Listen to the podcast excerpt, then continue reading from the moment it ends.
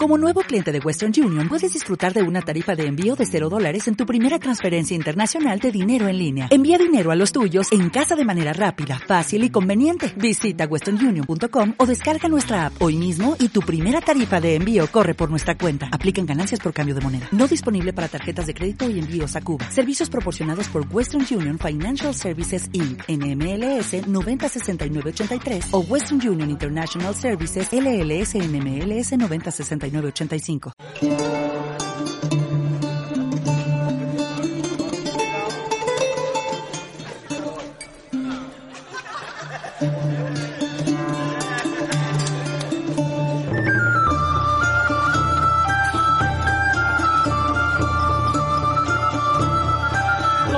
Buenas, buenas, buenas. Aquí estamos otro día más en Oídos sin Tres. ¿Qué haces ya? ¿Estás haciendo tonto, Raúl, Retana? No, no, no. Como de estoy costumbre. muy serio, estoy muy serio y, y muy abochornado porque vamos a tratar hoy un tema tremendamente crucial para la vida de las personas. Pues sí, así es. El aborto. No, la eutanasia. Eh, Lo del aborto se acabó ya, ¿eh? No, no, no más aborto, por favor. No quiero saber nada de eso. Bueno, y Juan, y Juan Carlos Alonso, nuestro poeta particular. Muy buenas a todos. El aborto no, la ciencia. Ciencia. La ciencia, bueno. A ver, Quique tiene algo que decir, Quique. La- Yo os ¿Cuál voy, a dar, os voy a dar la base y el pie para todo lo que vaya a salir a lo largo de esta hora de programa. Solo podréis decir algo si tenéis claro una cosa, que son las bases de este tema. La paciencia es la madre de la ciencia. Ahí la ha dado. Siempre el técnico ahí apostillando, apostillando. Sí, sí. Bueno, pues mm, yo voy a pasar de Quique y, y voy a... Y voy, a, y voy a adelantarme, fíjate, voy a ser como cuando un adelanto a mi tiempo y voy a adelantarme a las críticas que nos van a hacer. Madre mía. A las críticas que nos van a hacer a este programa. Sí, nosotros somos- no somos científicos y no tenemos ni puñetera idea de física, pero... bueno, lo vas a presentar ya terriblemente No, no, bien. no, es que, es que habrá alguien que dirá... ¿Y vosotros qué vais a hablar? Filosofuchos, que no tenéis ni puta idea. Es verdad, es verdad. Pues la cosa está en que noso- nos- eh, nosotros a lo mejor no sabremos acerca de lo que... O sea, digamos que la ciencia tiene un objeto, Sí. ¿no? Que es el mundo. Digamos que la, astro- la astrofísica tiene como objeto los movimientos que hay de los astros, etcétera, etcétera. Bueno, pues digamos que nosotros no vamos a hablar de los movimientos del objeto de la ciencia, sino vamos a hablar de la ciencia. O sea, De la forma, sí. o sea de lo que es la ciencia como, como tal. Y de eso los científicos no pueden Y hablar. de eso los científicos no pueden hablar, así que hablamos los filósofos, porque de lo que no se puede hablar, hablamos los filósofos. bueno, sí. entonces hemos dividido, yo he hecho una pequeña división, a ver si os parece bien. En este primer bloque vamos a hablar acerca de si la ciencia eh, puede contener juicios de verdad o, vamos, qué, qué, qué, valor, de, valor de verdad hay. Luego pasaremos a la idea de progreso, que es algo que mucha gente nos ha... Porque claro, este programa es una especie como de respuesta. Mucha gente nos ha dicho, no, porque la ciencia realmente es progreso, no como decís vosotros, que... mm, que A, a mí me encanta esa gente porque, claro, tiene en cuenta lo bueno de la ciencia, pero jamás la bomba atómica. Claro. sí, exactamente. sí, sí. ¿Sabes cómo te digo? cosas peores. Exactamente, o sea, bueno, es, progreso según cómo lo veas. Y sobre todo que no tiene por qué ser. A lo mejor es progreso en, en materialmente, sí. O sea, sí, nos ha concedido muchos, mucho, muchas comodidades y muchas, y muchas ventajas, pero también hay que reconocer que esas ventajas pueden tener su lado malo. ¿no? Y lo tienen. Y lo tienen, ¿no? Otra Es que- cosa es que no lo queramos ver. Y por último, Y luego el tercer punto, que es uno que ya pues lo hemos dejamos para el final, porque seguramente es de los que más machacados tenemos, que es las cuestiones morales acerca de la ciencia, los valores, lo que... mm, tratamos a aquella vez un poco en el sí, tema del determinismo. El tema y del tal. determinismo, yo pero... yo bueno, quiero hacer una reflexión inicial eh, del gran... empeza- empezamos con lo de la verdad. y Sí, eso. pero voy a hacer una reflexión inicial del gran filósofo inglés Bertrand Russell en su libro Historia de la Filosofía, en el que hace como una especie de línea y establece en uno de los extremos a la ciencia, en otro de los extremos a la religión, a la fe, y justo en el medio la filosofía. Y habla de que la filosofía es atacada tanto por el extremo de la izquierda como por el extremo de la derecha con igual virulencia. Y que en último, terno, en último término, tanto uno como otro se basan casi en cuestiones de fe. Y, y lo quiero ejemplificar. Eh, el Big Bang. El Big Bang eh, es muy gracioso porque siempre en la ciencia, cuando no se sabe llegar a más allá, hay una explosión. Esto, son unos terroristas, vamos. Los dinosaurios, una explosión de un meteorito. Sí. El Big Bang, una explosión. Claro, no. Todos son explosiones. Las teorías, claro, las teorías cuando no se puede comprobar, pues acudimos a una catástrofe. A una catástrofe. excepción, una excepción. Una excepción. que confirma la regla, bueno, ya veremos qué es eso de una Sí. excepción que confirma la regla o que confirma la teoría, qué fallas tiene eso, y es lo que, lo que dices tú, acuden a algo que, a una catástrofe o algo que la teoría no puede, eh, no puede, no puede abarcar, digamos. Algo que lleva siendo, desde, lo- desde los griegos, imposible. O sea, que, de, que de la nada surja algo. Exactamente, o sea, acuden a una cuestión de fe, de creencia, porque eso te lo tienes que creer. A nada, sí, a nada que sepas un poco de lo que es el cristianismo y tal, te das cuenta de que la teoría del Big Bang es una teoría profundamente cristiana, es una teoría occidental y profundamente cristiana y que no tiene nada de científico. O sea, Y además lo gracioso es que dicen, no, es que físicamente podría pensarse. Digo, bueno, pero es que me da físicamente. Es que lógicamente, que va más allá de la física, Sí, lo- exactamente. lógicamente es imposible. O sea, entonces me Es una gracia. eh, Esa reflexión me venía a mí eh, con determinado tipo de, de- de medicamentos en los que la gente los antepone la química a la lógica. Y digo yo, bueno, es que la química falla, pero la lógica no. O sea, quiero decir, va, es que, la química eh, no, no es absoluta, no es certera, pero algo que es eh, evidentemente lógico en el sentido filosófico del que nosotros hablamos, que es incluso una rama de las matemáticas, es que eso tú no lo echas abajo, mm, quieras o no. O sea, quiero decir, el principio de contradicción, por ejemplo, no se puede echar abajo. ¿Cuál es el principio de contradicción, Juan Charlie? y me pones a prueba. Sí. Pues el principio de contradicción es que algo no se puede decir A y no A a la misma vez y en el mismo sentido. Exactamente. O sea, que no puedes decir dos cosas que son opuestas. Pero- en, un- en el mismo juicio. eh, Eh, Exactamente. Entonces, claro, eh, muchas, ve- muchas veces anteponemos, por ejemplo, la química, que es algo totalmente falible, o, o cualquier otra disciplina eh, científica, la anteponemos a, a- a la lógica, que es la base o la madre de, Sí. de, por así decirlo, de, de la ciencia, aunque hay muchas discusiones respecto a eso. Ya, bueno, Pero- eh, estamos... Obviamente este programa vamos a simplificar mucho, porque Sí. si quisiéramos nos podríamos poner aquí a soltar una serie de parrafadas de personas que han dicho, que han hecho, que, pues en fin, porque... Bueno, pero vamos a intentar ponernos en. sí, más o menos vamos... dentro del sistema científico. Simplemente para que la gente vea que no es todo tan absoluto, simplemente. Yo creo que Punset ha hecho mucho daño en ese sentido, Sí. porque está muy bien divulgar la ciencia, pero eh, hay un problema, que le- se lo comentaba Juan Charlie esta mañana, que habla Taleb, que es uno de nuestros filósofos por un bando de referencia, y es el de cuando a alguien eh, le aportas, a alguien inteligente le aportas un buen conocimiento, a alguien sabio, se hace un poco más sabio. Pero cuando se le aportas a un tonto, se convierte en una bestia. Entonces, Sí. eh, eso de ser divulgador científico tiene un problema. A la gente que ya tiene un bagaje cultural y tiene una cierta inteligencia, le aporta más y está muy bien. Pero a la gente que no sabe nada lo convierte en un dogma, lo convierte en algo de fe. Convierte la psicología y demás cosas que se están poniendo muy de moda en, en algo casi religioso. Cuando muchas veces en el propio programa te dice recientes investigaciones o lo más probable es que con esto, con A pase B. Y la gente ya automáticamente entiende. Elimina- con A pasa Sí. B. Elimina lo más probable. La, idea del falibilismo, ¿no? Que de, de todos modos, esa teoría que está viendo ahora la televisión se desfasará. Pero bueno, quería yo preguntarle a Juan Carlos, que sé que ha estado muy puesto últimamente en un filósofo inglés muy reconocido del siglo Sí. XVIII. El archiconocido Hume. Hume, Hume. Entonces, Dennis Hume, ¿no? claro, Claro, el- ha- hay que ir viendo diferentes ciencias. Entonces, yo di propongo. El problema de la ciencia física. Ciencias como la Como la biología, física. Como la biología, pero la física es que tiene una parte matemática que, bueno, Sí, eso, la- la- eso es más complejo. La física teórica que se llama. Pero, digamos, la física en el sentido de ciencia que estudia los objetos físicos, o sea... ¿cómo puede El mundo externo, Sí, el mundo externo, como puede ser la biología o ciencias. ¿Qué diría...? Hombre, Hume, lo que está claro es que eh, Hume lo primero que cuestiona son los, los principios básicos de la ciencia, como por ejemplo el principio de causalidad. Que no de casualidad, sino de causalidad. Es decir, que mm, hay un, hay un suceso al que le sigue otro suceso y que podemos decir que entre dos, esos dos sucesos hay una relación de causa-efecto. Es decir, que uno produce otro. Dice, bueno, es que eso, eso es un paso que ya es muy difícil de, de argumentar. Eh, Ya es muy difícil de argumentar. Que eso, además, sea siempre, o sea, de manera necesaria y universal. O sea, que, que si tú... Está claro que si tú coges una piedra y la tiras en un estanque, el, el estanque va a salpicar, ¿vale? Bueno, hasta ahí podemos... ahí Pero claro, eso no es tan fácil en todo, en todo sentido, ¿no? El problema... Imagínate que, el- que el estanque está helado. Claro, eh, el problema de la causa-efecto es que, y en la ciencia general es que eh, en el afán de predecir, en el afán de que todo tu teoría sea válida, en ese afán eliminas, eliminas lo que no te sirve, es decir, eliminas cosas como el azar, eliminas variables que se dan en el mundo real pero que a ti no te interesan, claro, entonces eliminas mundo. Platonificas. Claro, en una teoría tienes que eliminar siempre mundo. Es que, de todos modos, las cuestiones predictivas es que son muy... Hay que ponerlas en tela. Pero es que de la ciencia se basa en eso.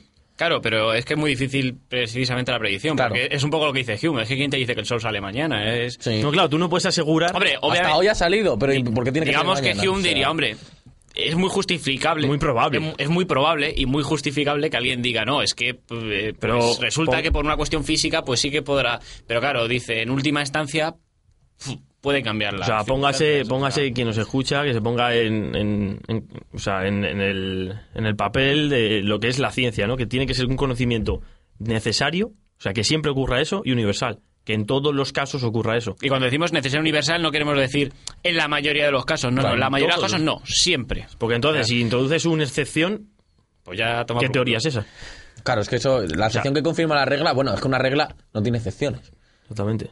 Que, que- que confirma nada, que la echa abajo, perdón Entonces, usted, yo- o sea, no tenga jeta, encima no me lo venda como es eso. Entonces Hume dirá, bueno, la biología, es el famoso caso que vamos a poner ahora, la biología en el siglo XVII, y bueno, un poco antes del siglo XVII, sabía, sabía, y dicho así, sabía que todos los cisnes eran, eran blancos. sí. Sí, De hecho, lo creía así, que todos los cines eran blancos, como ahora podemos creer saber que todos los cuervos son negros. Mm. Son dos juicios que parecen que siempre se, que siempre se, se dan. Está claro que no es un juicio como no es un juicio matemático, es un juicio de la biología que parece que siempre se ha dado, hasta que de repente Me vas a dejar leer un pequeño texto a propósito de lo que está comentando Sí. Juan Charlie. Antes del descubrimiento de Australia, las personas del viejo mundo estaban convencidas de que todos los cisnes eran blancos. Una creencia irrefutable, pues parecía que las pruebas empíricas la confirmaban en su totalidad. La visión del primer cisne negro pudo ser una sorpresa interesante para unos pocos ornitólogos y otras personas con mucho interés por el color de las aves. Pero la importancia de la historia no radica aquí. Este hecho ilustra una grave limitación de nuestro aprendi- aprendizaje a partir de la observación o la experiencia y la fragilidad de nuestro conocimiento. Una sola observación puede invalidar una afirmación generalizada, derivada de milenios de visiones confirmatorias de millones de cisnes blancos. Todo lo que necesita es una sola, y por lo que me dicen, fea, ave negra. Es decir, que todo Eso lo que sí. necesitas para echar abajo una teoría que durante miles de años eh, ha comprobado que millones de cisnes son blancos es un solo cisne negro. Está claro. Eso es así, sí. Claro, esa, esa es un poco la idea de Hume, ¿no? Que nunca se va... Es en- totalmente... Es, O sea, y es legit y, y esta es una cuestión que es que ningún científico la puede rebatir. Quiero decir, porque sobre- para empezar, porque no sería su, digamos, su jurisprudencia. o sea, no, no entra dentro de su campo. Hay que, hay que Y decir... segundo, porque es que... es que es una cuestión casi epistemológica. Es que de- es una de- cuestión epistemológica y eso es muy Más. y, y es- y aunque parezca mentira aún se está tratando porque es muy difícil Sí. rebatir eh, esos problemas que, acerca de nuestro hay que señalar que hay, bueno, tradicionalmente se han, se han conocido dos clases de, de conocimiento o dos clases de, de razonamiento, que son la deducción y la inducción. La deducción va de los, de los casos más, más generales a los casos más particulares, que es la que se conoce por, los, lo- por ejemplo, la matemática. Sí. Que, y esa es el, Parte de unos el- axiomas. El método seguro de la ciencia es la deducción, pues la matemática. Ahora, otra cosa es la inducción, que es la, ya cuando entramos en el mundo, cuando entramos en las ciencias más físicas, las ciencias más terrenales, digamos, la inducción se utiliza, pero claro, el problema de la inducción es que parte de cosas particulares y generaliza. Entonces ahí Hume mete, mete su, su crítica, su cuña totalmente crítica y, y ácida, y dice, pero vamos a ver, eh, si la inducción nunca puede ser igual de segura que la deducción. Por supuesto. O sea, es imposible que tú, si tienes un millón de, de casos en el que el cine es blanco, no puedes decir que todos los cines son blancos. No lo puedes decir. Científicamente no lo puedes decir. Puedes decir en la vida diaria, tal, por eso es- es un escéptico moderado. Porque bueno, dice, claro, en la vida diaria no puedes vivir con, con la constante Claro. con la constante duda, como hacía dejar después. Es que es- es una en la humildad. ciencia, en la ciencia no podemos decir que Claro, todos claro, los cines son hay, blancos. hay que hablar de, estamos hablando de ciencia, obviamente la gente no va a ir por la calle, si viene un tren hacia él no va a coger y va a decir, bueno, o sea, si a lo mejor ni existe, a lo mejor no me choca. Claro, eso, son, eso es- plan- son planos muy diferentes. Eso sería son planos un ex- distintos, un escéptico radical. Claro, por eso tampoco vamos aquí a hacer la crítica fácil. Nosotros no, nosotros defendemos el escepticismo moderado o, o que no es que lo defendamos, sino queremos que la gente se dé cuenta de que ese punto de vista existe y es mucho más humilde que el otro. Y no es que solo sea humilde, sino que es que, o sea, Es humilde en el sentido de, de- de que tiene en cuenta lo que hasta la fecha, en el caso de los cines blancos, eh, solo hay cines blancos, pero es hasta la fecha. Esto no quiere decir que pueda afirmar que categóricamente todos los cines son blancos porque, uno, no lo sé, y dos, lo más probable es que no sea verdad. Sobre Así todo la es. cuestión es ver que las cosas son más complejas y que no es tan fácil dar un juicio verdadero. O sea, como luego diría Kant, ¿no? Dice, es que un juicio verdadero... pff, Claro, y eh. además que, que aumente el conocimiento es muy difícil. Claro, O sea, eso es lo que estamos suponiendo aquí constantemente es que, claro, la ciencia persigue un conocimiento de ese tipo, un conocimiento certero, o sea, un conocimiento de certeza en el que no hay posibilidad de, de fallo, o sea, que se puede predecir totalmente algo y que eh, la, universalidad, y la, la universalidad y la necesidad están. Pero claro, con el siglo XX esto ha cambiado. La ciencia Claro, con el siglo XX esto ha cambiado. Yo no estoy de acuerdo con ese cambio, porque la ciencia no puede. Eso de que la ciencia elige entre teorías mejores y peores. Es que eso a mí me parece. O sea, ¿cómo que teorías mejores y peores? ¿Esto qué es? O sea, no, teorías mejores ahora, o sea, según, según, según nos venga, claro, podemos elegir teorías según nos venga y según vayamos encontrando cines negros. Bueno, sí, pero es que eso. Lógicamente hay que renunciar a la ciencia moderna. Hay que hacer una ciencia contemporánea en, en el que no haya universalidad y necesidad. Y eso es lo que se está haciendo. Y eso es eh, todo el tema del siglo XX, del, de- del falibilismo, del falsacionismo y todo está, todo está. Hombre, también es verdad que ahora mismo estamos llegando, pues, o sea, es que hay dos opuestos. Están las personas que dicen esto, que estamos diciendo nosotros, que bueno, que tampoco vamos a ser tan prepotentes de creernos que todo lo que decimos es verdad. Pero es que luego, casualmente, resulta que es que está lo opuesto. Están gente como Punset o gente de esta que van con sus santos cojones y dicen, no, no, si es que esto está demostrado y esto es así y esto es así. Hombre, que obviamente si les dicen, algún momento puedo cambiar, ellos te dicen, hombre, pues claro. O sea, tampoco son tan necios de coger Claro. y decir que sea eterno.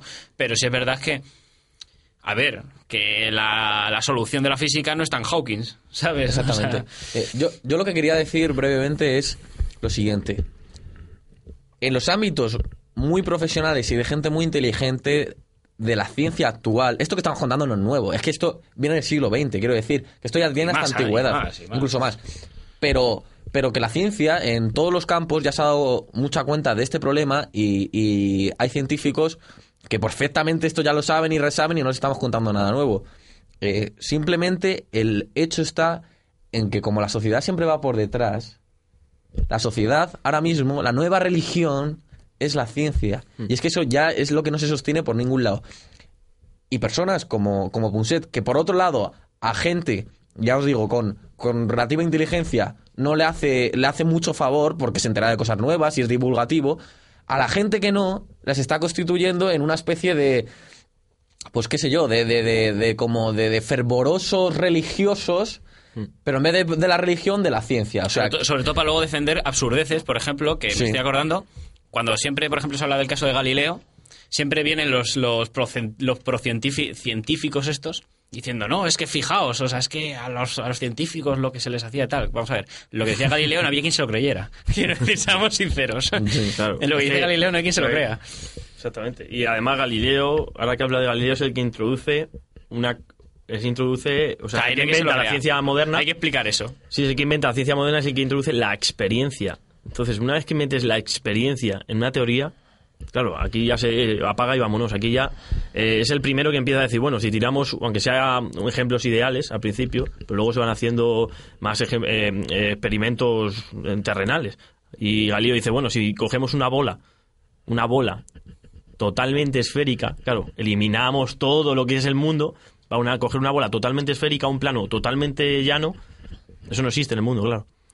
No, no, no existe. La, la dejamos caer y tal. Pues, Eso va, eso va por la gente que Hasta ahí y- bien. y critica a Platón que dice esas hasta ahí bien, ahora vas al mundo y te sale, ¿por qué? Porque hay veces en el que el azar, en el que el error es min- tan mínimo que es imposible medirlo. Ahora, cuando el azar, el grado de azar y el grado de error Sí. va creciendo, ahí ya fallan las teorías. Entonces Ah, es cuando la teoría de Newton en, en Einstein no vale. ¿Por qué? Porque ya se ha visto que en grandes, o sea, entre planetas y entre grandes, en grandes dimensiones eh, falla. Eh, o sea, la ley de gravitación universal, tal, falla. Falla. Hay errores. ¿Por qué? Porque en pequeñas dimensiones el azar no se nota, el, el, el- el error no se nota, en grandes sí. Ya se están dando cuenta que las teorías de Einstein eh, quizás Todavía no se sabe porque se está investigando, pero es muy probable que, que- que tampoco sean las, las correctas. Entonces, claro, estamos eh, ante el paradigma de Kuhn, del que hemos hablado en este programa, de que lo único que ha hecho la ciencia es demostrar que, que siempre está equivocada. O sea, es lo único que, lo que ha demostrado con veracidad es que, que siempre ha estado equivocada. Claro, pero eso no significa, ojo, Sí. lo digo para los oyentes, eso no significa que no sirva. O sea, Exactamente, no tiene o sea, nada que ver. Son dimensiones tú, completamente la- diferentes. la- lo que estamos criticando es que llegue un científico, diga una teoría y ya sea dogma. religioso. Exactamente. Quiero decir, el, ese científico tiene que coger y decir, bueno, yo he sacado esto y por ahora parece que encaja. Sí. Y, y- y dejarlo ahí. Y si alguien le suelta una crítica, pues hombre, si es capaz de redebatirlo y, y bi- bien, pues bueno, pues eh, que, man- que se mantenga. Pero no hay que ser fe- no hay que ser eh, to- eh, tocinos y estar defendiendo que si hormonas, que si átomos, vamos a ver, que nos hemos que Ahora- nos, nos equivocamos y además no además como luego diremos, no todo en esta en la vida humana son átomos ni hormonas. Sí, luego voy a, no sé si nos queda tiempo hasta el siguiente bloque. Bueno, luego voy a plantear una pregunta que se me ha ido ocurriendo y a ver si la sabéis De hecho, contestar. que va ligado con la canción siguiente, eh, la medicina es ensayo y error. Yo no sé cuándo yo cuando voy al médico me dice- digo, me pasa tal y me dice, pues tómate esto y si no te curas, pues vienes otra vez Y te tomas otra y te cosa. tomas otra No, cosa. sí, así yo también. Entonces, así yo también, ¿no? Bueno, pues ¿sabes, sabes- brevemente, ¿sabes qué es lo bueno de la medicina? Que los errores se entierran. eso está bien. Bueno, pues vamos a oír una canción que se llama Errores médicos de Defcon 2.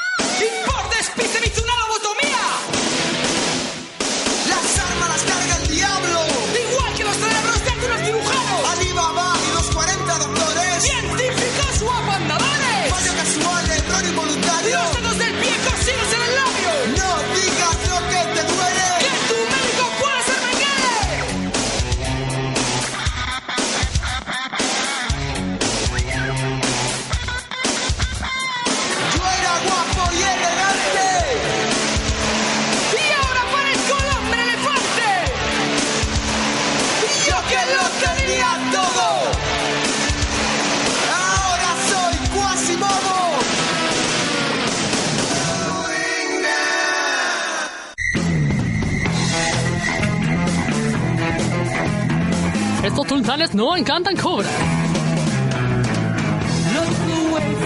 Estos sultanes no llevan turbante. Estos sultanes no montan en camello.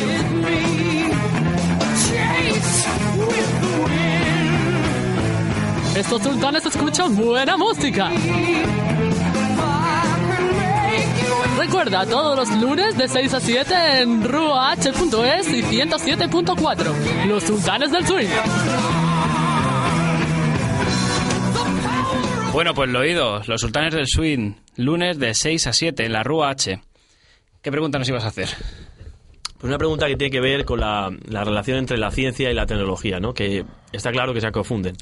O sea, y más en esta, en la época contemporánea, no tanto antes, en la modernidad, sino ahora. Aunque antes el paradigma meca- mecanicista es decir, es verdad que era muy fuerte, pero ahora está claro que te- la, la tecnología y la ciencia, yo no encuentro los límites. Entonces, la ciencia, aparte de para construir cohetes y llegar a la luna, eh, ¿para qué nos ha servido? Es verdad, o sea, la ciencia, aparte de para tener una vida más cómoda, ¿para qué sirve? Eh, ahora que has dicho eso, ¿a que no sabes dónde estuvimos el viernes pasado? Fu- fuimos a un concierto de los gandules. sí, tío. Bueno, aparte, aparte de para. No, en serio, aparte. O sea, no para qué sirve, sino. Sí, ¿para qué sirve? ¿Qué, qué importancia tiene la ciencia aparte de la tecnología hoy en día? hombre, yo creo que la ciencia, a ver, la gente tampoco es tonta, quiero decir, que la, la pintamos aquí como si fueran retrasados. La gente, ¿por qué tiene esa fe? Y digo fe certeramente en la ciencia, porque ve como día a día, pues esa combinación ciencia-tecnología, pues que viven más años, eh, le llega el agua corriente a casa, todo eso en cierta medida es gracias a la ciencia, pero claro, el- nosotros no estamos criticando, no estamos de- desdeñando que la ciencia no sea útil, que es muy útil. pero que la ciencia falla más que una escopeta de feria. O sea, Claro, pero una cosa, o sea, una cosa es que sea útil y que, que haya sido útil por pura casualidad. Claro, entonces a eso voy, a eso voy. Entonces voy a, voy a poner un ejemplo muy sencillo. Entonces, eh, realmente la ciencia hemos avanzado eh, a base de, de fallo de error y casi nunca por teorías y casi nunca por, por sistematizar cosas. Eso es una gran mentira. Y ponemos el siguiente ejemplo. En la medicina. En la medicina, cuando menos han descubierto cosas es cuando se ha intentado descubrirlas. Por ejemplo, la penicilina fue totalmente casualidad. La Viagra. La Viagra fue casualidad. La Viagra era un medicamento originalmente Para la angina de pecho. Y claro, los médicos se daban cuenta que con angina de pecho, o sea, lo que viene siendo angina de pecho, nada. Pero venían contentos. ¿eh? No, y entonces venían contentos a la consulta y decían, ¿pero qué pasa? Y le explicaban. Claro, que, que estaban explicaba- tomando- claro. Entonces, la, la medicina, por ejemplo, ¿qué es lo que más eh, fe puede provocar en la gente? Porque al fin y al cabo les salva su vida, o les arregla un brazo, o, o les satisface de alguna manera. pues eh, Lo, lo dices por las Viagras. sí, sí, sí, por eso lo digo. Y les satisface de alguna manera Ni siquiera eso ha tenido. no, no, es que eso es totalmente azar. Porque, por ejemplo, eh, en la investigación contra el, el gran mal del siglo XX y XXI, que es el cáncer, que ya lleva una estructura, la metástasis, ya es una complejidad asombrosísima de conocimiento, porque es que no se expande lógicamente, ni son células que se vuelven locas, o sea, quiero decir, que ya es un, un nivel muy complejo. Eh, ¿y ¿Cuántos años llevan investigando?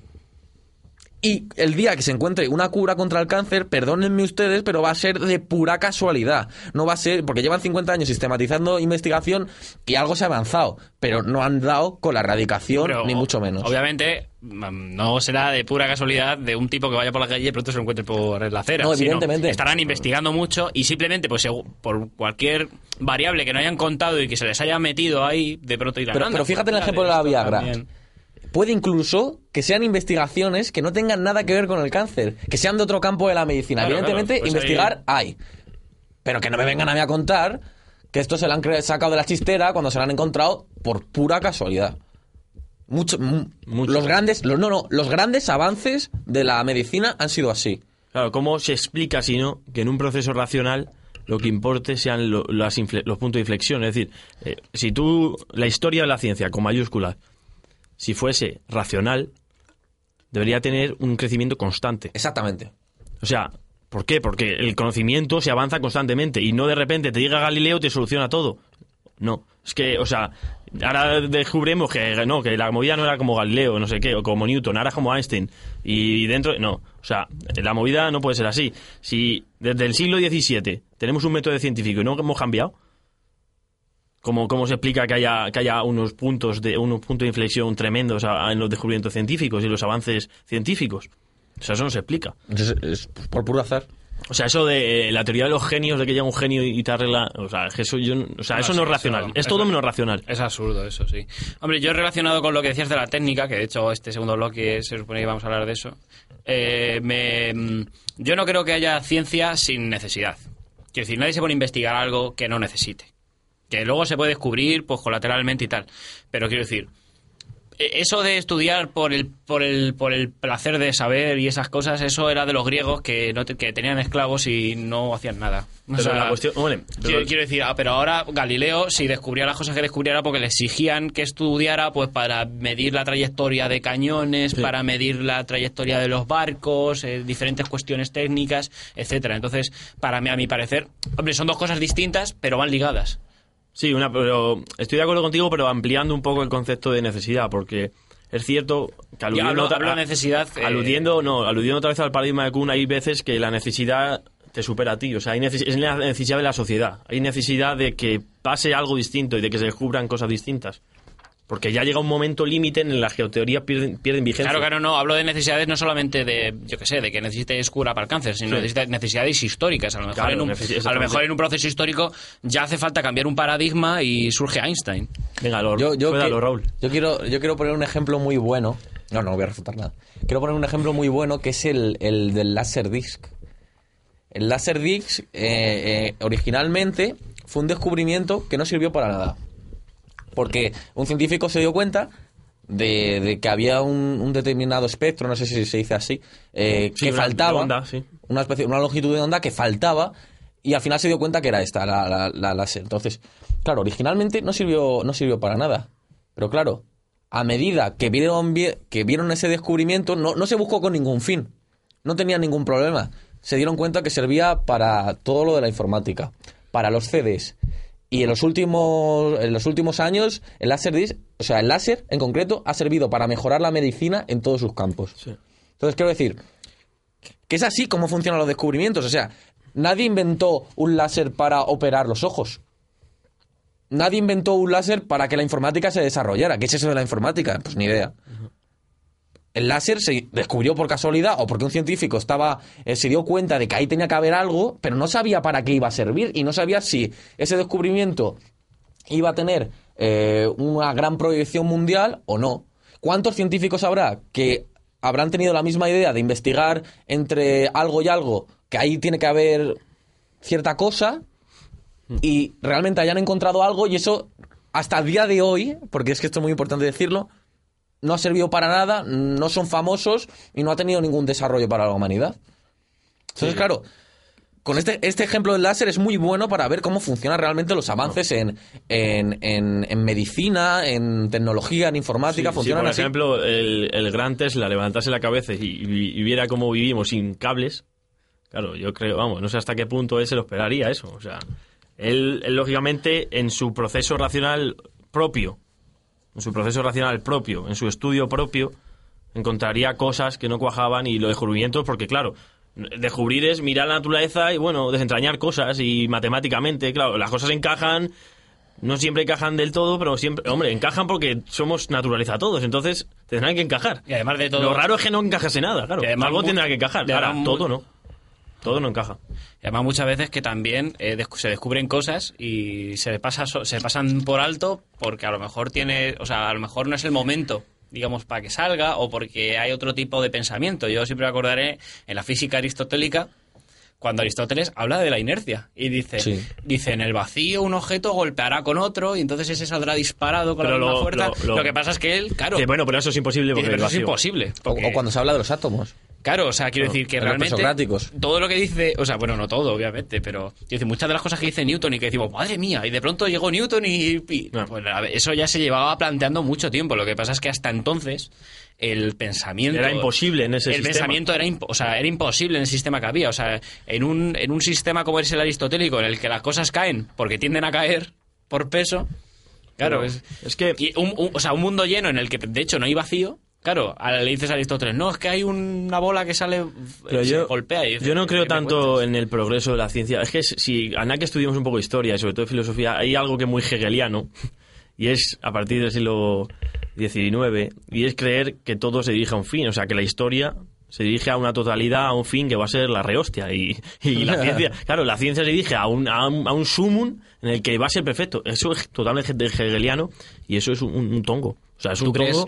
Tongo. O sea, Habla- eso es un total tongo que, claro, que está en nuestras cabezas porque somos Pues fíjate, muy yo, hegelianos. yo creo opuesto a Hegel. Yo creo que la ciencia va a acabar destruyéndonos. Habla- eso iba a decir, hablando de, de la idea de progreso, que era lo que quería yo tratar, porque resultó que con uno de los de, de- de los que llevan esta casa, me, me- me puse a discutir yo con él por, por una red social, bueno, la cuestión. Por el cara libro. Por el, por el cara libro, sí. El libro cara, el libro de la cara, en todo caso. El- el- Eh, hay que colocar el adjetivo. Claro, dale. No tienes ni puta idea. bueno, la idea del progreso. O sea, realmente, ¿creéis que hay... O sea, a lo mejor es que hay distintos progresos, pero ¿creéis que ha, hay un- ha habido un progreso gracias a la ciencia? Ha habido, Porque siempre nos llenamos la boca diciendo la ciencia es progreso, la ciencia Ha habido un es progreso, progreso. y la religión no lo es. ha habido un progreso, está claro, en... Es como... hay- aquí hay dos preguntas. Progreso sí. Ahora, ¿para quiénes y para cuántos? Claro, progreso Muy bien, sí. muy buena ¿Para esa. quiénes y para cuántos? Es la cuestión. claro. Muy buena esa. Progreso sí. Para... Y a ver qué progreso, porque ah, yo creo que... Y por- progreso, o sea, un progreso tecnológico que está claro que, que fa- O sea, facilita es que, la eh, vida, etcétera. Hace, para- hace poco se recordaba, eh, la semana pasada me parece, el ludismo. Que es el vivo ejemplo de eso. Bueno, sí, progreso, muy bien. Y todos muertos de hambre. Exactamente. es que claro. Para la gente que no sepa lo que es el ludismo, fue un movimiento obrero que surgió en las fábricas de Inglaterra porque como contrataban máquinas, o sea, bueno, bueno contrataban máquinas, máquinas. hacían máquinas, ponían máquinas, ¿qué pasa? Que a lo mejor una máquina hacía el trabajo de 15 trabajadores con la diferencia de que solo lo manejaban dos. Sí. ¿Qué pasa? Que los otros 13 al paro. O sea, Claro, y y- ahí tienes a 13 familias muertas de hambre porque a un listo se le ocurrió el telar. No, y Bertrand Russell, Bertrand Russell, que es muy inteligente, dijo, pues claro, si los hombres el estuvieran... telar es un inventazo que, que flipa mazo, pero... Bertrand Russell, que era muy inteligente, se dio cuenta de... y dijo, bueno, eh, y en vez de que estos 15 trabajadores trabajaran, eh, pues 10 horas, 12 horas, que es lo que trabajaban en esa época, si trabajaran estos 15 con ese adelanto tecnológico, dos horas claro. al día y que el resto lo tuvieran libre para disfrutar de la vida, dijo, sería el, el mismo resultado. Pero claro, eso ya al empresario no le convenía. Eso hila, O sea, un poco con lo de no- Paul Lafargue, el El, derecho a la por- el pereza. derecho a la pereza. No, Nosotros no estamos, exactamente, es lo mismo, es el, el elogio a la, a la ociosidad.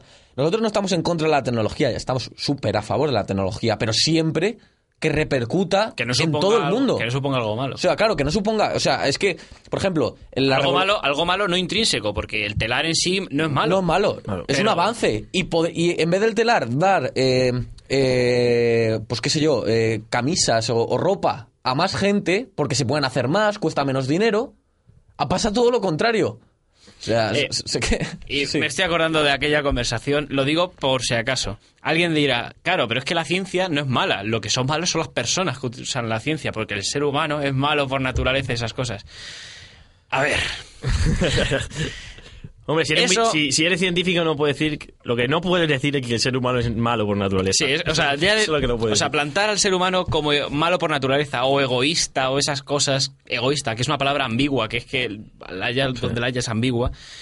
Para empezar, decir eso es anticientífico. Pero es que segundo, a ver si se creen ustedes que es que diciendo eso han mm, esa, o sea, que han llegado a esa deducción mirando el mundo y, eh, o sea, eso es algo a- antiguo, no, lo siguiente. Quiero decir, y realmente lo que están haciendo los que piensan así es ver el mundo y de ahí sacan conclusiones, es decir, lo que no deberían hacer. O sea, convierten el ser en el deber ser. Ven que la gente es mala y entonces dicen, ah, entonces por naturaleza solo som- somos malos. Pues no, eso no es así. Bueno, el, el tema es que yo creo que, y, y usted puede acudir a los libros de historia, que siempre que hay una revolución industrial y estamos a las puertas de una revolución tecnológica sin precedentes, Sí, yo, nosotros mucha tenemos, gente... te- tenemos un amigo que hace cola para comprarse... Para, para comprarse cacharritos de Apple. eh, mucha gente pasa hambre. Sí. O sea, Y ¿cómo es posible? Que venga alguien y que me lo explique. ¿Cómo? O sea, Claro, porque es que la ciencia... es que siempre ha habido pobres. ¿De quién es? De qué, ah, o sea, en o manos que de... monten una empresa, como me dijo alguna una, una hija. Me dijo, eh, en África, que se mueren de hambre, pues que monten una empresa. Un supermercado. Claro. Esa, vamos, esa la, ahora mismo presidente, tú. Por supuesto, Presidente, no, presidente y- del mundo. y- No, en manos de quién está la ciencia. Bueno, a- a- aunque estuviese en manos de gente maravillosa y, y con excelentes eh, con excelentes pretensiones, bueno, aparte de comodidad, claro que eso ya es mucho. Comodidad para todos y para mu- para toda la población, eso se podría conseguir. O sea, la ciencia, Por supuesto, yo creo yo creo, claro, la- lo que voy es que yo creo que se puede conseguir administrando la ciencia. Claro, lo que no podemos creer o querer es tener eh, todos los avances tecnológicos eh, multiplicado por 10 para nosotros. Claro, lo que no se puede querer es tener tres coches, por decirlo así. Sí, sí, perfectamente. Porque si hay 7.000 millones de personas, lo que no se puede querer te- tú tener es tres coches. Porque es que, o sea, ahí está la perversión de la tecnología, Totalmente. en que va ligada al consumismo. Sí, sí, sí, sí. Todo se toca la mano. Todo se toca la mano. Claro, Y- entonces, y ¿hasta vale- qué punto se puede des- desligar una cosa de otra? Es muy complicado, es muy complicado. Ahora te pregunto yo, Raúl. Sí. La, lo, que, lo, que, lo que aquí llamamos eh, paradigmas, o sea, visiones del- de, la realidad en base a la ciencia, ¿tú crees que mm, el cambio, o sea, hablando de progreso, ¿crees que la ciencia moderna, se ha- para empezar, se ha cambiado el paradigma del ser humano, para el ser humano, y segun- al ser humano, y segundo, eh, sea, sea mejor, o sea, si el, el ser humano está mejor, más capacitado para ver el mundo. Porque a mí me parece que... A raíz de la ciencia, pregunta. a raíz de la ciencia, porque a mí me parece que es lo que dice Juan Carlos, sí, está, eh, vivimos más cómodamente, eso nos permite, pues, eh, mm, pues, digamos, eh, tener, pues... Sí, más tiempo, Más o sea, más tiempo. comodidad, de más tiempo, etcétera. Pero claro, yo me pregunto, Oye, realmente... os voy a cuestionar eso del tiempo. bueno, sí, Ya, pero bueno, es, que hay efectos perversos. Claro, es que, es que pasa, pasa No, lo pero- del ludismo. o Pero sea, bueno, a ver, si es verdad que ¿Qué la leches? ciencia- Tenemos o sea, menos decir tiempo. que la ciencia nos ha venido muy bien, o sea, que ahora no Sí. cocinamos ahí en un eh, Sí. con palos O aún así... Y no te mueres de apendicitis. y no te mueres de apendicitis. Entonces la cuestión es, todo eso yo creo que está muy bien, pero yo creo que hay un problema a nivel psicológico. O sea, ha habido un problema, eh, digamos, a nivel espiritual, como diría un, un amuno. O sea, Lo que por un lado se ha dado, se ha quitado por el otro lado. Y ahora hay mucha ciencia, pero somos más garrulos. Sí, hombre, yo creo que pasa, un- pasa una movida. No es que haya retrocedido el, el lado espiritual, es que no ha avanzado tan rápido. Entonces, creo que efectivamente... bueno, sí, es más o menos lo mismo. Creo que ha pasado eso, que efectivamente el lado tecnológico y el lado, por así llamarlo, científico, se ha desarrollado eh, en una progresión brutal, sin precedentes. Y por el otro lado, el lado de los valores, el lado de- de- del humanismo, que al fin y al cabo es lo que nos constituye y lo que da sentido a nuestras vidas, porque ustedes perdonen, pero hacer cola para adquirir un producto, una determinada marca, no da sentido a una vida. Que eh, eso así de claro, eso lo que, lo que denota es una carencia, Sí. una clara carencia. Y, y, y la ciencia la ciencia también denota eh, muchas, muchas carencias de muchas personas, quiero decir. Entonces, no ha avanzado por un lado tan rápido nuestro humanismo, nuestro, nuestro lado espiritual, por así llamarlo, como lo ha avanzado por el otro. Y creo que el error está ya desde Descartes y ya desde Platón, en esta especie de dualismo en lo que estamos instaurados, aunque el dualismo era cuerpo-mente, este dualismo sigue vigente. En por un lado está lo científico, lo racional, y por otro lado está la, la otra parte nuestra, huma- humanista. El, el dualismo, el dualismo refleja claramente el nacimiento, o sea, el cristianismo nace desde una perspectiva claramente dualista, ¿no? Y seguimos siendo profundamente cristianos, profundamente griegos y profundamente modernos, en el sentido de profundamente del siglo XVII. ¿Por qué? Porque nuestra concepción del sujeto, claro, es una concepción que es, que es tan vacía, o sea, es la Revolución Francesa, al fin y al cabo. O sea, la, nuestra concepción de sujeto, por ponerle tantas cosas espirituales, al final se ha quedado vacía. O sea, entonces lo que hemos hecho es sustituir eso por, bienes terrenales en los que, bueno, el cristianismo también ha contribuido por prohibirlos, etcétera, etcétera. Entonces, a lo que voy es, el concepto de sujeto de la, de la modernidad, concepto de sujeto de la Revolución Francesa, de los derechos humanos, es un concepto de sujeto tan concepto y, Sí. y tan poco sujeto que, claro, eh, ha, ha- ha- contribuido, ha contribuido a que, a que la gente se retrase en eso de la espiritualidad. Y la tecnología, por otro lado, la, la otra ala, el otro ala de, de la modernidad, que ha sido eh, la, no tanto el aparato conceptual, sino la ciencia, el aparato científico, ha avanzado como un rayo. Sin embargo, el otro se ha quedado. eh, claro, la Revolución Francesa fracasó, lógicamente, la ciencia no. Yo voy, Ese es el a, problema, claro. yo voy a acusar, así, con el dedo, a una doctrina que me parece que ha sido la causante de esta... A mí no me señales, ¿eh? De esta, que, no, a ti no te señalo. Sé que tú no vas a... tampoco apoyas esto. Eh, que ha sido seguramente la causante de esta de este excesivo avance por el lado técnico y, de y lentitud y excesiva lentitud por el lado humano. Y es el utilitarismo. Sí. El utilitarismo básicamente lo que viene a decir es que lo bueno es lo útil.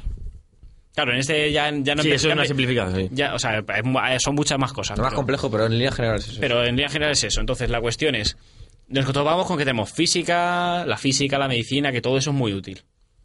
¿Y la historia para qué coño la queremos? Y entonces en ese momento ya, una fuera. ¿Y la filosofía? Otra fuera. La filosofía no se la acaban de cargar porque, como no, no la entienden, o sea, no se entiende. Quiero decir, no se sabe si está entre ciencia, humanismo, es una mezcla rara, tocando, ya te digo, como decía Bertrand Russell, entre la fe, la ciencia, no se sabe dónde encajonarla. Es, es- es- es- es justo romper el dualismo. Por eso odio los filósofos dualistas, porque es que la filosofía no puede ser eso. Yo creo que lo que la ciencia ha hecho ha sido hacer que predomine el valor de lo útil. Sí, Y no, eso, Y eso ha totalmente. sido un Vamos. verdadero mm, error. No te quepa duda. Pero vamos. Y con, con esto relaciono lo que comenté antes. Claro, la gente no es tonta y la gente, claro, empieza a relacionar, dice, claro, esto es lo útil, pues esto es lo que es en lo que creo. Cuando es el otro ala, empieza a tocar los extremos. Bueno, pero tenemos que pasar a otro bloque. Eh, vamos a ver una canción de Scorpions. Oh my god.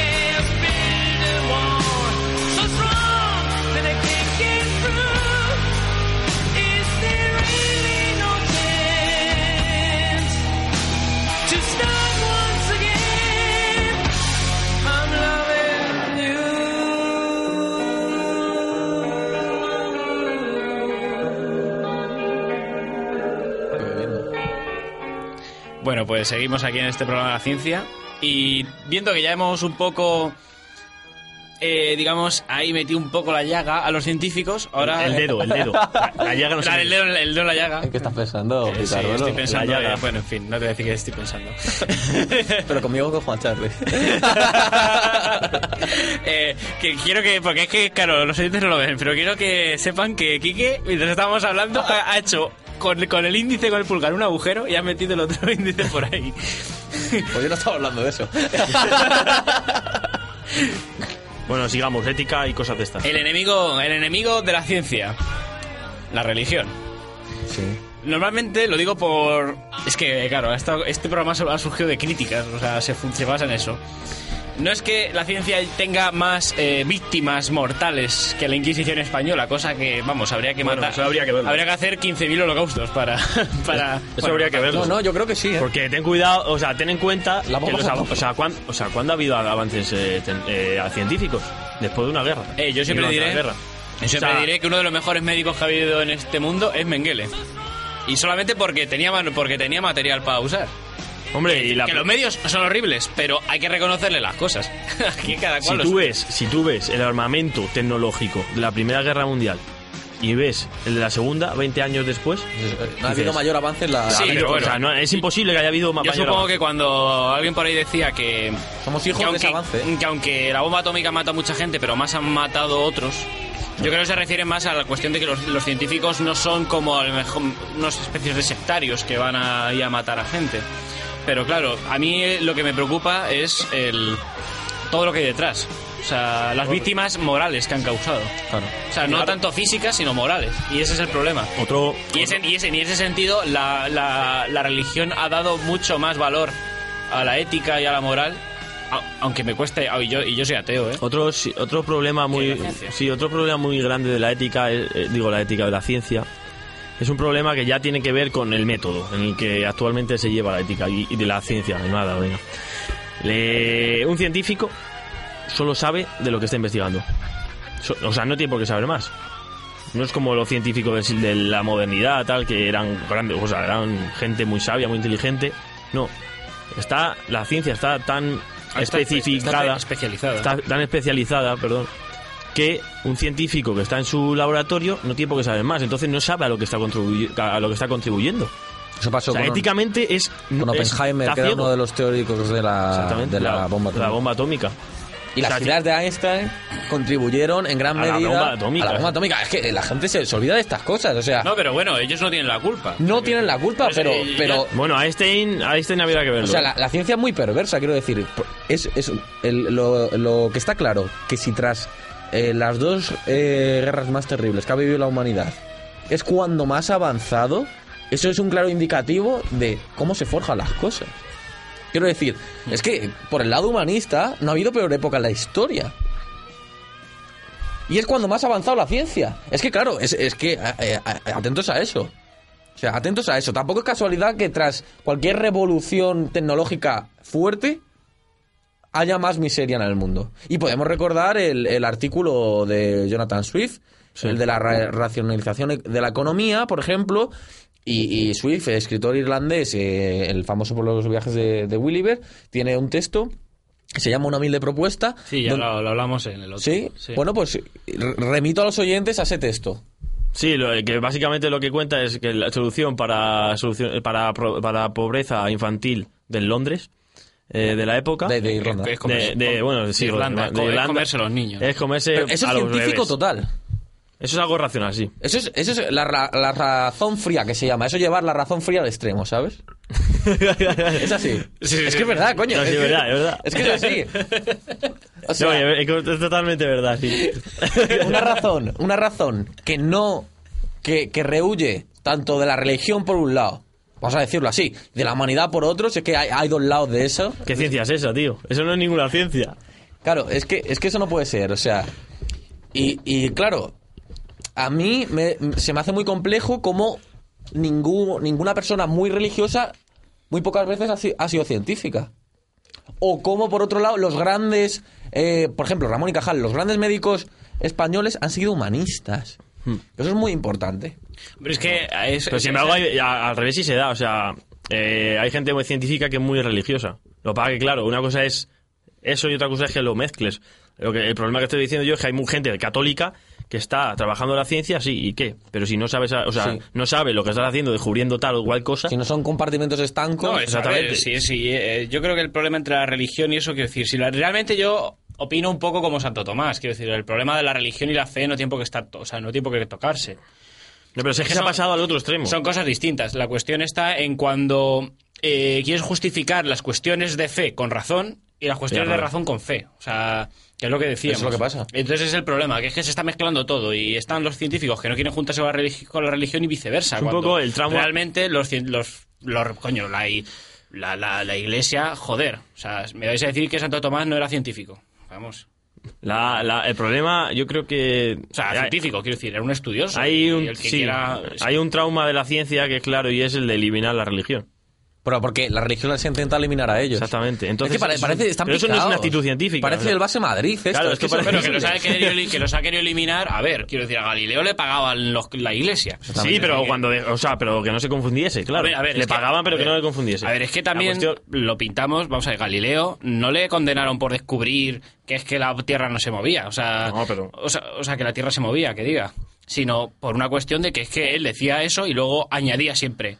Y por esto la Biblia se equivoca. Entonces, claro, es que si pones esa coletilla en todo lo que escribe, pues es que cómo no te van a dar de hostias. Hombre, era muy problemático con la Biblia, ¿no? O sea, toda la dijo Pero claro, que lo que no se puede hacer es interpretar la Biblia. O sea, que es lo que él le hacía. Pero fíjate qué cachondos. El problema era ese. Qué ¿no? cachondos esos ciencificistas que dicen, bueno, si la iglesia no hubiera estado, Hubiéramos, ahora ¿cuánto, estaríamos... cuánto hubiéramos avanzado en ciencia? Y yo me pregunto hoy en día, si la ciencia ahora, ahora mismo no hubiera estado tan fuerte y tan dogmática como está, ¿cuánto hubiéramos avanzado en humanidad? ¿Eh? Eso o sea, sí. Yo, Y- yo ahora me pregunto eh, el, ¿Eh? el lastre que están haciendo. Y sobre todo dicen cuánto habrá Estos chulitos con bata, hombre, por favor. Llenos de tiza por todos lados. Dice, sobre cuánto con halitosis y caspa. Dice, ¿cuánto habríamos avanzado? Yo solo recuerdo que fue la iglesia la que salvó los textos de los científicos antiguos. Arquímedes, no sabríamos nada de ellos si no lo hubieran salvado los eclesiásticos. Eureka.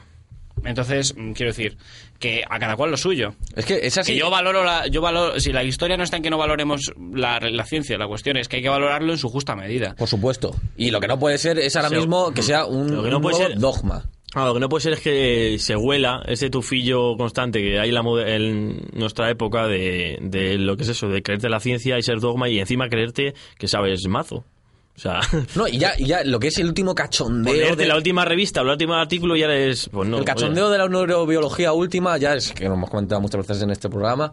Esto, cómo resumir el amor en una sustancia química que tu, que tu cerebro genera. No, pero es que eso es lo que es lo gracioso, que eso, eso todo el mundo va de boca, va con la boca y va diciendo, no, si es que esto es así y tal. Pero luego bien que cuando tienen problemas entre ellos, etcétera, es cosa. Dicen, esto, esto es otra cosa. se, convier- se convierte en algo trascendental. O sea, Sí, realmente claro, la sí. gente trata el amor como algo trascendental, aunque luego van y dicen, no, no, esto realmente simplemente Claro, es que estás o sea, es que porque me encanta porque te- es química del laboratorio para adentro, pero en cuanto salen por la puerta del laboratorio ya es otra movida. Claro, es que es, es lo que, es lo que decía un poco Hobbes. eso- eso es es lo... que decía Hobbes. Me quitáis la razón de palabra, pero luego con vuestros actos me, me, Me la dais. me la Pero dais. es ese, ese caso ejemplo, casi, el clásico ejemplo de que te vas a un hospital y ves a los oncólogos fumando en la puerta. Entonces dices- Exactamente. O sea, entonces, ¿qué, qué pasa aquí? O sea, una persona que está estudiando el cáncer y sabe los problemas del cáncer, si tan seguro es, Claro. o sea, si tan hondamente cala eso, o sea, o somos racionales o no somos racionales o a ver qué pasa aquí. O, o fumar da cáncer. No. Fumar es probable que dé cáncer. Hombre, es que, ver, Aumenta las posibilidades aumenta- que dé hombre, cáncer. lógicamente, que no nada hay seguro.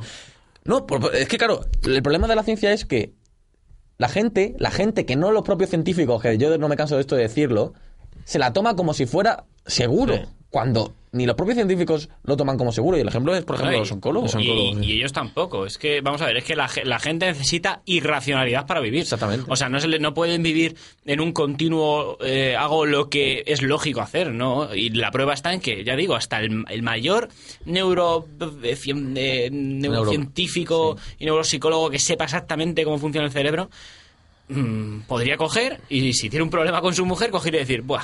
Esto es que, es que eh, he subido el termostato y te, ha, y te ha venido una movida, porque además es que he puesto las plantas ahí y, y ya está.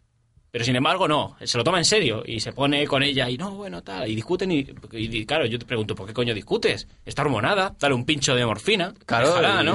O sea, Claro, el problema ahí, la ciencia nunca puede explicarlo todo, porque si algo no puede explicarlo... es, que me, es que me veo dentro de unos años capsulitas, la gente regalando capsulitas, capsulitas para querer, capsulitas para odiar.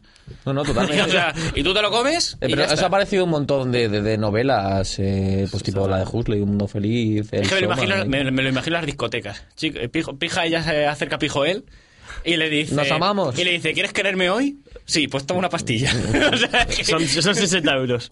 Claro, el problema está en que eh, si asumimos que no que la ciencia no puede explicar todo y que la mayoría de las cosas que explica certeramente es por azar y, la, y las que Explica, no las necesitamos para vivir. y no la- exactamente, o sea, bueno, es que y que muchas veces crean necesidades artificiales Porque vamos, lo de, lo de los neurocientíficos puede ayudar a un esquizofrénico. A lo mejor encontramos una cura a la esquizofrenia.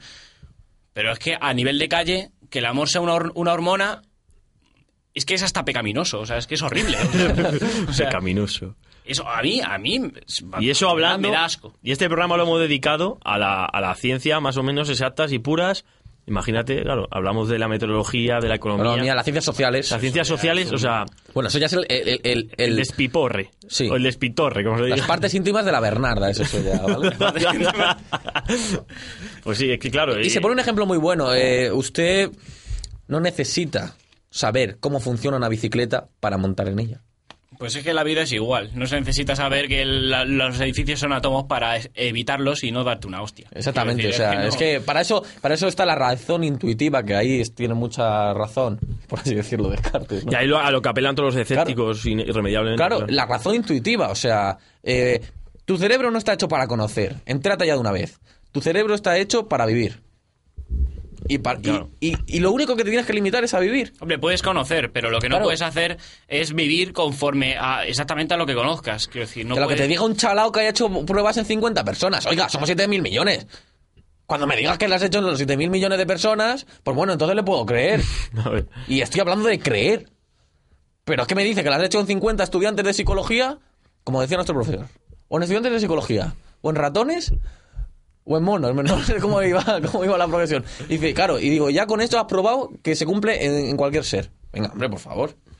Bueno, tenemos, Bueno, bueno, que, no te, no te calientes. Me, me enervo, me enervo. tenemos que ir cortando el programa. Bueno, la, eh, eh, la idea era más que nada hacer ver que todo es más complejo de lo que parece.